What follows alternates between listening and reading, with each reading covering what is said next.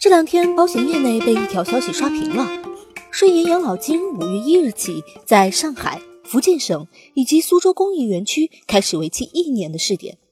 不过，我们更关心的是，跟我们有几毛钱的关系呢？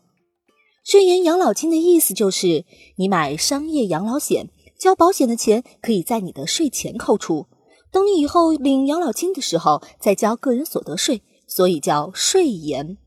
延迟交税吗？当然了，不是所有商业养老险都可以，得是指定的、符合要求的产品。好端端的，为什么要弄这个产品？听起来也怪麻烦的。这税交就交了呗，还要延迟到退休的时候再交，有啥意义吗？这就要说到养老的事了。每天铺天盖地的各种关于人口老龄化、生二胎、财务自由的焦虑，说到底都是和我们的养老有关系。成熟的发达国家的养老体系是三条腿走路，第一条腿是国家层面的社保，这个大家都特别熟悉，我们在国内也要交。第二条是企业年金，它是公司和你个人各出一部分钱，放到一个专门的账户里进行投资，作为养老金的补充。比如美国著名的四零一 K 计划，成为了美国人养老金里最重要的部分。第三条腿就是自己攒喽。比如买个商业养老险之类的。我们国家的社会保障体系自一九八四年改革以来，逐渐把第一条腿建立得非常完善，现在基本上能够覆盖所有人群，但也过于依赖这一条腿了。对于我们普通老百姓来说，第二条腿企业年金哦，基本没见过，只有一些跨国公司或者较大的企业会给员工提供。嗯，第三条腿就更不用说了。养老靠国家的思想呀，还深深盘踞在上一代人的脑海里。但是，面对渐渐暴露出来的养老金缺口的问题，还有人口老龄化带来的养老问题，非常需要健全另外的两条腿，尤其是第三条腿。自己给自己攒钱最适合的方式就是买商业养老险了。如果我们只靠现在交的社保，到老了以后会怎么样呢？嗯，有个指标叫做养老金替代率。假如你退休前一个月的工资是五千元，退休后一个月的退休金只有一半两千五百元，那么养老金替代率就是百分之五十。现在的养老金替代率是多少呢？大概是百分之四十，而且这个数字还在逐年下降。也就是说，如果你不行动，只想着靠交社保养老，到退休的时候将面临收入锐减，本来是大鱼大肉、大虾大蛙的生活，立马缩水成小菜小汤、小米小面。啊，说好的幸福呢？所以你知道为啥要大力推广这个税延养老金了吧？国家的意思很明显，给你税前鼓励，鼓励大家赶快来买吧。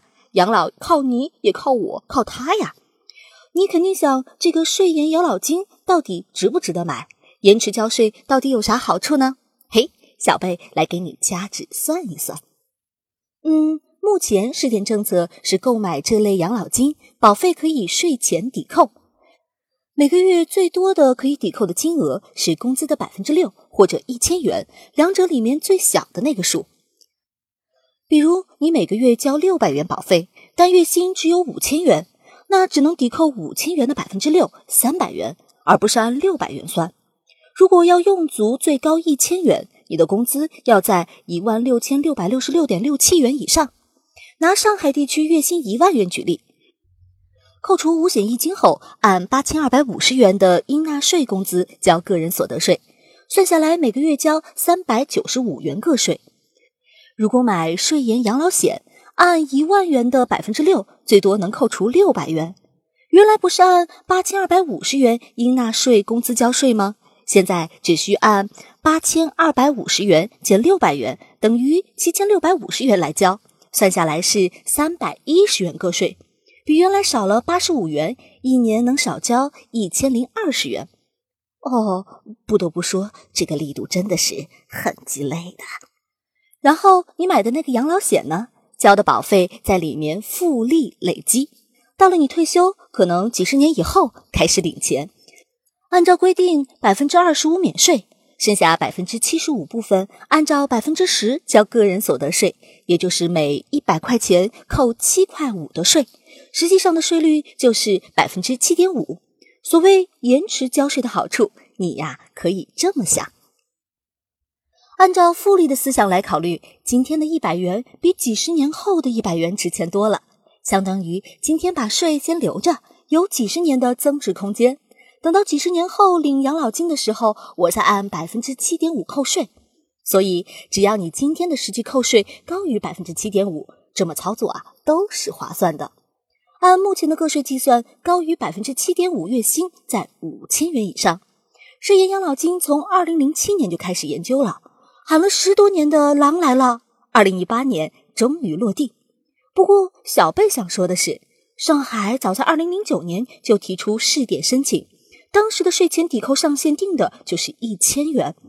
到二零一八年，房价都翻了多翻了，结果还是一千元。嗯，然并卵啊！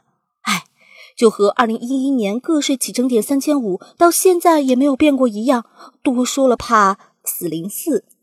这类保险由保险公司开发，目前还没有公布产品名称。